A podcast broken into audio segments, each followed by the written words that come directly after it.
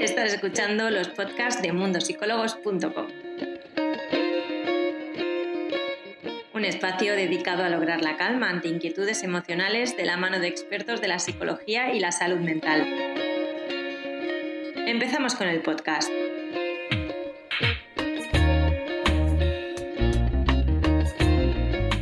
La bienvenida a todos. Yo soy Irene Muñoz, la Community Manager de Mundo Psicólogos de España. Hoy vamos a hablar con la, la psicoterapeuta Luisa, Luisa Chornet y vamos a hablar sobre el miedo a dar tu opinión por tus inseguridades. Buenas tardes. Hola Irene. Bueno, ya te tenemos por aquí. Sé que es tu primer directo. No te preocupes, todo va a ir bien. Acabo de fijar el enlace para contactar con Luisa, psicoterapeuta de Mundo Psicólogos. Os animo a hacerlo en el caso de que os interese. Ya sabéis que todos estos enlaces también quedan guardados en el vídeo una vez en este Instagram, que podéis recuperarlo cuando queráis. Luisa, hoy vamos a hablar sobre el miedo que tienen muchas personas por, la, por sus inseguridades a dar su opinión qué piensas que, hay muchas personas que dejan de, opinar, dejan de hablar por las inseguridades que tienen?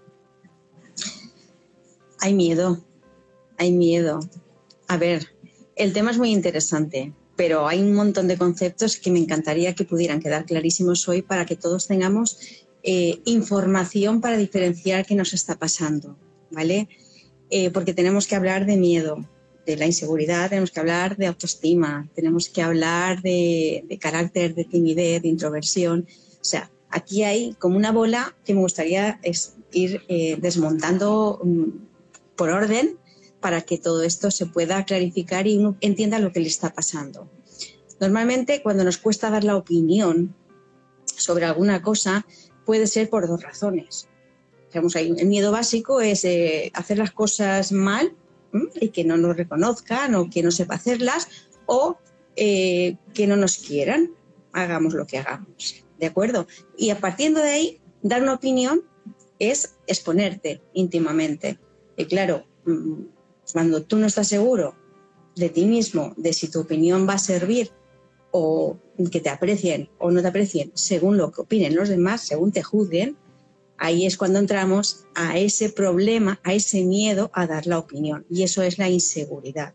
¿Qué hago yo? ¿Hablo? ¿No hablo? Iremos dándole forma porque es muy, muy, muy intenso y muy bonito este tema. Empecemos a desmontar esta bola, como tú lo has llamado hace unos instantes. ¿De dónde suelen provenir todas estas inseguridades o, incluso estos miedos ¿de dónde parten? Porque sé que al final cada, cada, caso personal es distinto, pero muchas veces hay cosas que son más genéricas y que nos pasan un poco a todos. Bueno, a ver, eh, como ya he dicho, parte de una emoción que es el miedo, ¿de acuerdo? Y hay que, hay que diferenciar. Las emociones son mm, reacciones eh, biológicas a estímulos externos y tienen una función eh, adaptativa. El miedo nos ayuda a protegernos o a superarnos, ¿de acuerdo? Pero eh, cuando pasamos de la emoción al pensamiento, ya nos quedamos con un sentimiento. Entonces, ese miedo a dar las opiniones ya viene de elaboraciones mentales, de sentimientos, no de emociones. Entonces, eh, ese miedo todos lo tenemos, en algún momento lo hemos tenido, esa inseguridad de decir algo. Pero hay una serie de perfiles que mm, pues nos, nos, tienden más a que esto nos ocurra. Por ejemplo, un perfil de una persona muy perfeccionista, muy exigente o autoexigente. Ahí está el miedo al rechazo y el miedo a estar siempre haciéndolo bien. Entonces, bueno, mm, no me atrevo a dar mi opinión porque si no es perfecta mi opinión, si no es correcta, me van a juzgar.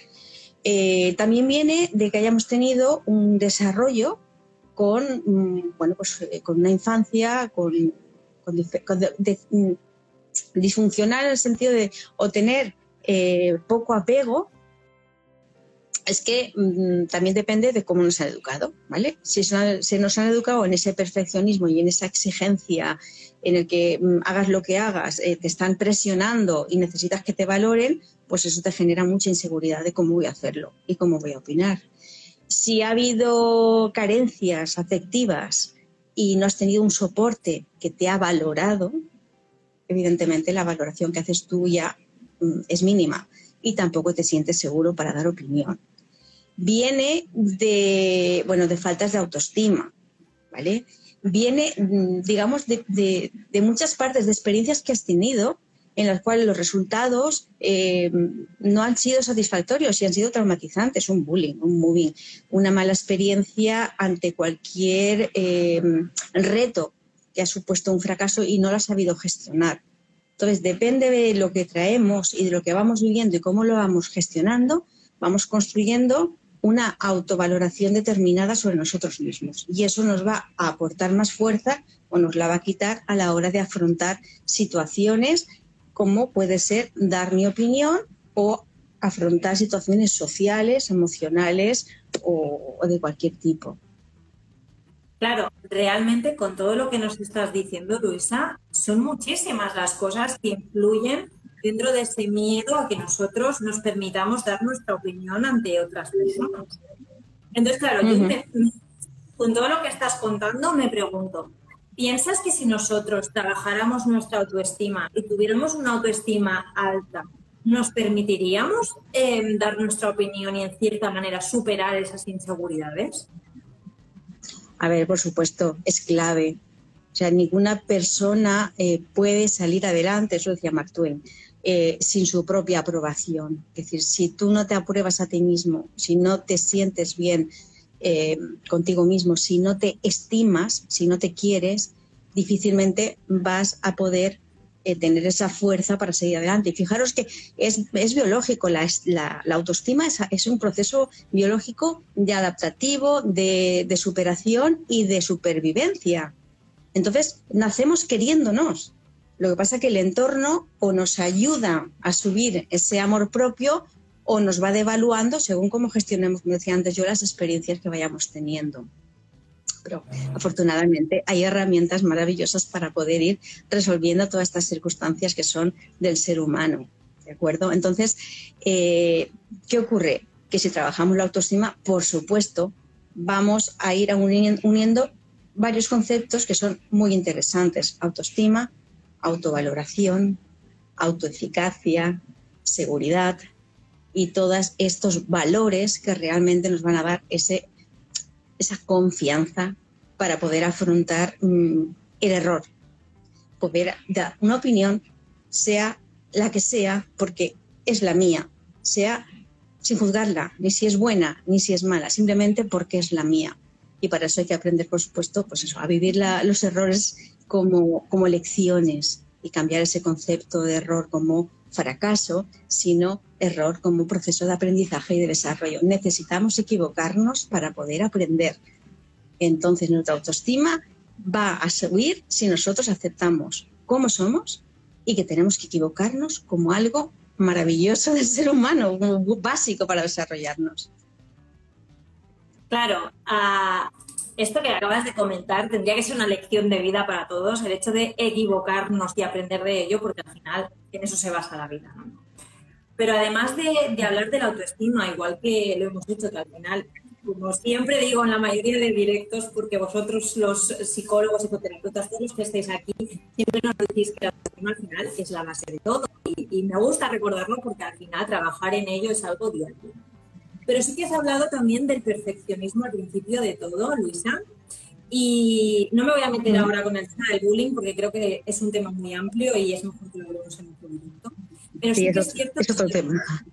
Sí, sí que es cierto que el tema del perfeccionismo, muchas veces, muchas personas que nos escriben, que nos ven, nos hablan sobre ello porque ya sea por aprendizaje, ya sea por educación o por sus propias inseguridades incluso, tienden a ese perfeccionismo. Entonces, ¿cómo rompes ese perfeccionismo para a la vez romper todas esas inseguridades? Bueno, vas a flipar lo que te voy a contar ahora. La autoestima, hay tres niveles de autoestima. Una que es la autoestima lógica, que es la, em, la creada, la que, mm, vamos, la que nos montamos pues alrededor de nuestras capacidades, de nuestro trabajo, de nuestros estudios, de lo que sabemos hacer, de lo que no sabemos hacer. Y eso es adaptativo, pero es una máscara. ¿Vale? Muchas veces decimos, bueno, Jolín, pues si yo mm, tengo la autoestima alta y porque me va muy bien con mi trabajo, con mis estudios o con determinadas cosas, ¿vale? Luego tenemos otra autoestima que es la fantaseada. Aquí cuidado con las redes sociales, que es lo que pasa, que es la que yo me imagino, que es la que yo me imagino que me daría mucho placer llegar a ser así. Eh, veo, pues yo qué sé, las chicas en la playa súper bien y tal, y me imagino que yo no tengo esa vida, pero ojalá yo fuera así, es una autoestima fantaseada y mm, realmente no existe, es impulsiva y no existe. La única autoestima que realmente tenemos que trabajar es la autoestima de tomar conciencia de nosotros mismos. Esa es la real. Y cuidado porque nos vamos siempre a subirnos la autoestima haciendo cosas hacia afuera, porque ahí sí que nos sentimos seguros. Pero la autoestima real es quedarte solo contigo mismo, conocerte, porque si no te conoces no te puedes querer y aceptarte. Y esto es un proceso, evidentemente. Pero es muy interesante porque ya decir, no, yo sí que autoestima, todos tenemos autoestima, o querernos no queremos pero tenemos que enfocarnos a desarrollar ese amor hacia nosotros en el sitio que toca. Y ese sitio que toca soy yo mismo. Y es el autoconocimiento, el aprendizaje, el permitirse cometer errores. Volvemos al tema del perfeccionismo. Entonces, muchas veces el perfeccionismo se busca en el desarrollo de la autoestima de la máscara, o sea, de la social, de, de lo que yo puedo hacer. Y lo hago súper bien, porque así me quiero mucho. Pero estamos eh, en una autoestima equivocada, es la mía. Y yo soy totalmente humana, totalmente imperfecta, con lo cual voy a cometer errores. Y esa es la clave de verdad, de poder encontrar un poco de paz en este, en este mundo tan complejo como es nuestra mente y como es esta vida, ¿no? Para que, que haya un poquito de, fluidez, que haya un poquito de, de, por favor, ¿no? Decir, bueno, vamos a vivir las cosas con calma porque si no, nos vamos a liar. Claro, es que también es cierto que muchas veces le preguntas a las personas cómo, cómo están, si se quieren, y de buenas a primeras la mayoría te contestan que están bien, que tienen una autoestima alta. Pero a medida que probablemente se vayan haciendo una serie de preguntas para, para entenderse un poco más o para ver cómo están, entonces quizás se den cuenta de que por su autoestima pensaban que estaba aquí de alto pero en el fondo está mucho más bajo de lo que debería. Entonces creo que mm. muchas veces no hacemos el ejercicio de ver cómo estamos o qué necesitamos. Mm. Cierto, tampoco hay información, tampoco en el sistema educativo, a pesar de que se intenta, ni ha entrado el desarrollo de la inteligencia emocional, ni se trabajan estos temas tan importantísimos como es la autoestima, los valores, el respeto por uno mismo. ¿Eh? ahora sí que no te oigo ¿Me oyes? No, este, no, bueno, entiendo, creo que entiendo lo que quieres decir. O sea, no, eso es una circunstancia más, con lo cual eh, no podemos dejar en manos de fuera lo que nosotros tenemos que trabajar desde dentro. Entonces es cierto que no hay una información dentro del sistema que, que, ayude a que crezcamos con, este, con esta cultura del desarrollo personal como algo sano y saludable y que es lo único que nos va a dar estabilidad y nos tenemos que buscar la vida como podemos todos, aprendiendo a base de ensayo-error. ¿De acuerdo? Pero aquí hay un tema que tú misma estás diciendo, o sea, no hay información, sí que es cierto que en los colegios falta mucho por hacer y, esto se puede extrapolar a las casas y a todos los sitios. Pero en el fondo, las personas que sí que tienen interés están buscando información. Instagram está repleto de información. Nosotros mismos estamos aportando toda la información que podemos para que la gente pueda desarrollarse en sitios donde carece esta información. La cosa está en si tenemos interés por buscarlo, tenemos interés por trabajar en nosotros mismos o realmente esperamos a que venga la información a nosotros y ya está. Mira, cualquier persona que esté viendo este directo o que entre en páginas de mundo psicólogo, temas de, crecimiento personal, eh, tiene autoestima, aunque se crea que no tiene autoestima. Si no se quisiera, estaría buscando cómo crecer, cómo encontrarse mejor. Y eso es un acto de amor hacia ti mismo, trabajarte. Entonces, eh, todo este contenido que, aportamos aquí por medio de las redes es eh, eso, pues el, dar eh, esas herramientas que la gente que de verdad tiene autoestima pero no sabe cómo manejarla, la está buscando. Así que los que estáis aquí, si pensáis que no tenéis autoestima, mm, no. ¿Que os gustaría mejorarla? Claro. Y eso es, de eso se trata, ¿no? De, ir desarrollándonos y evolucionando y sentirnos cada vez más plenos, más completos. Pero eh, sí, todos tenemos autoestima, unos más y otros menos. Pero desde luego, afortunadamente, la gente que lo necesita sí busca ayuda. volvamos un poco al tema del miedo para dar nuestra opinión porque muchas personas, hemos hablado sobre todo de la inseguridad, pero a mí me gustaría saber dónde está el límite entre yo no doy mi opinión por inseguridad, por timidez o incluso porque soy introvertida. ¿Dónde está el límite entre todo esto? Porque hay muchas personas que quizá no lo saben diferenciar. Vale, mira, vamos a ver los tres conceptos. La, timidez es, em, es un estado emocional generalizado. Es decir, una persona tímida tiene una inseguridad generalizada. ¿Vale? Una persona eh, que de vez en cuando tiene inseguridad, estamos hablando de inseguridad, no de timidez. Es decir, la timidez es un estado generalizado. La inseguridad es puntual ante una situación, una toma de decisiones, un conflicto, en no saber cómo afrontar algo y me siento inseguro. ¿de acuerdo? Y luego, bueno, la introversión estamos hablando de gente que tiene una forma de, vivir el, mundo llevándolo a su mundo interno, desde los estímulos externos, coge la información de la vida, lo lleva adentro y desde ahí lo gestiona. Es cierto porque hay mucha gente que viene y dice, es que quiero eh, solucionar mi timidez. Y lo primero que vamos a ver es, ¿tú eres tímido o eres introvertido? Pues si eres introvertido, es tu forma de gestionar el mundo.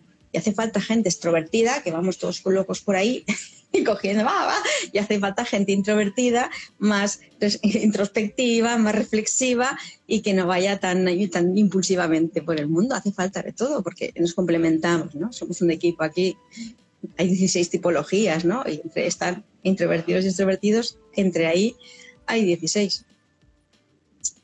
Eh, ¿Y me has preguntado algo más?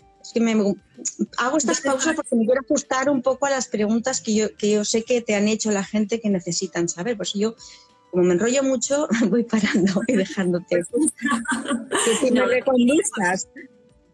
Quería saber dónde estaba el límite entre la timidez, inseguridad, introversión, porque hay muchas personas, como tú comentabas, que no entienden la diferencia. Entonces, a veces es difícil saber qué hay que trabajar de todo esto.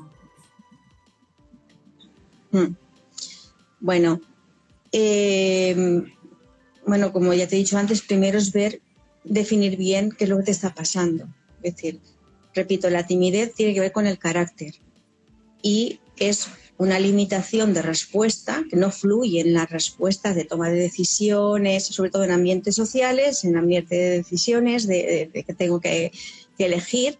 Eh, y estas personas, bueno, tienen que hacer un trabajo más profundo de ver dónde está esa, esa, esa, fuga ¿no? de energía, de por qué yo no me valoro ni no conecto con quién soy yo y con la fuerza que yo tengo y me quedo eh, como bloqueado en, modo, en modo general. ¿no? La indecisión, eh, ese bloqueo de mm, no tomar una decisión o la alargo o la evito. Bueno, estamos hablando de una indecisión puntual, que ahí hay muchos miedos, el miedo de lo que puede pasar, a cometer errores, a, lo que sea. Y bueno, y la introversión es una forma de ser mm, que no tiene nada que ver con ningún tipo de, de comportamiento disfuncional ni nada de esto. ¿no? no nos va a impedir evolucionar ni avanzar en la vida como si el, mantenernos en la indecisión o en la timidez. Entonces, una vez nosotros nos hemos dado cuenta de que no estamos dando nuestra opinión porque tenemos un ejemplo práctico, de hecho, mira. Una usuaria siempre un ejemplo. Espera una usuaria nos dice, a ver. siempre me ha dado miedo, un momento que está cargando ahora, siempre me ha dado miedo a dar mi opinión porque no quiero molestar con mi respuesta. Entonces, bueno. esta, persona se está, dando, se está dando cuenta, en cierta manera, de que todo esto es por inseguridad, es por sus miedos. ¿Cómo tendría que trabajar esto? ¿Cómo Bueno, mm, como ya he dicho antes, a ver, siempre me ha, dado miedo a dar mi opinión porque no quiero molestar con mi respuesta. Ahí hay un sentimiento de que mi opinión no es lo suficientemente válida o va a ser juzgada o no voy a ser aceptada por pensar de esta manera o no pienso bien. Es como decir esto, no pienso bien. Claro, esto mm, es una construcción mental.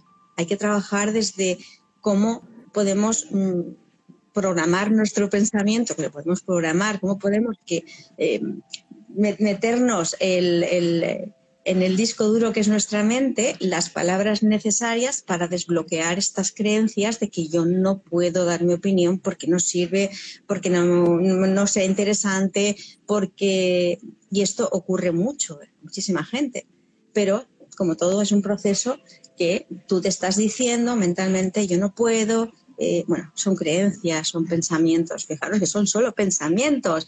Sabéis que la neurociencia nos dice que tenemos al día unos 60.000 pensamientos y el 90% son negativos. El 90% son de cuidadito, que vas a fracasar, que te va a salir mal, no lo hagas. Claro, hay que aprender cómo, primero hay que desaprender a tener estos pensamientos intrusivos que nos van bloqueando y luego podemos aprender a hacerlo de otra manera, simplemente mm, dándonos cuenta de qué me estoy diciendo yo cuando me siento bloqueado a la hora de decir algo y arriesgarse. Hay que arriesgarse. Si me preguntas técnicas para manejar esto, es arriesgate a equivocarte. Porque si estuvierais aquí yo os tocaría y dirías que como yo somos humanos, carne y hueso. Si no fuera de carne y hueso diría no, no, no tengo ni idea de lo que tienes que hacer. Pero siendo humano, sí, equivócate. Equivócate, es lo mejor que puedes hacer. Porque así sigues aprendiendo, si no, no vas a aprender. ¿Vale? Bueno, pues yo con, estas equivocaciones tan sanas, doy por terminado el, tema de hoy, que creo que ha sido muy enriquecedor, que nos, eh, nos, sirve a modo de reflexión a todos para darnos cuenta en qué fallamos y qué tenemos que, que aprender que creo que eso es muy positivo. Luisa, te doy las gracias por haber estado con nosotros. Espero tenerte muy pronto en otro directo más. Y recordar a todos que tenéis el enlace para contactar con Luisa aquí abajo, que también quedará en el vídeo guardado. Bueno, muchísimas gracias a vosotros por darme la oportunidad de asomarme por esta ventana y aportar lo que haya podido aportar a, quien lo necesite. Y bueno, siento que mis auricularcillos no hayan funcionado y, bueno, y para lo que necesitéis, aquí estaré. Se me ha hecho corto, ¿eh? Se me ha hecho corto con el rollo que tengo yo. No te hoy hablaremos mucho más. Muy bien. Pues un beso a todos y muchísimas gracias. Esperamos que el podcast de hoy te haya gustado. Recuerda que tienes todos estos temas disponibles en nuestro portal web mundosicólogos.com. Además, puedes ver el vídeo al completo en nuestro Instagram TV en arroba mundosicólogos. Nos vemos en el siguiente podcast.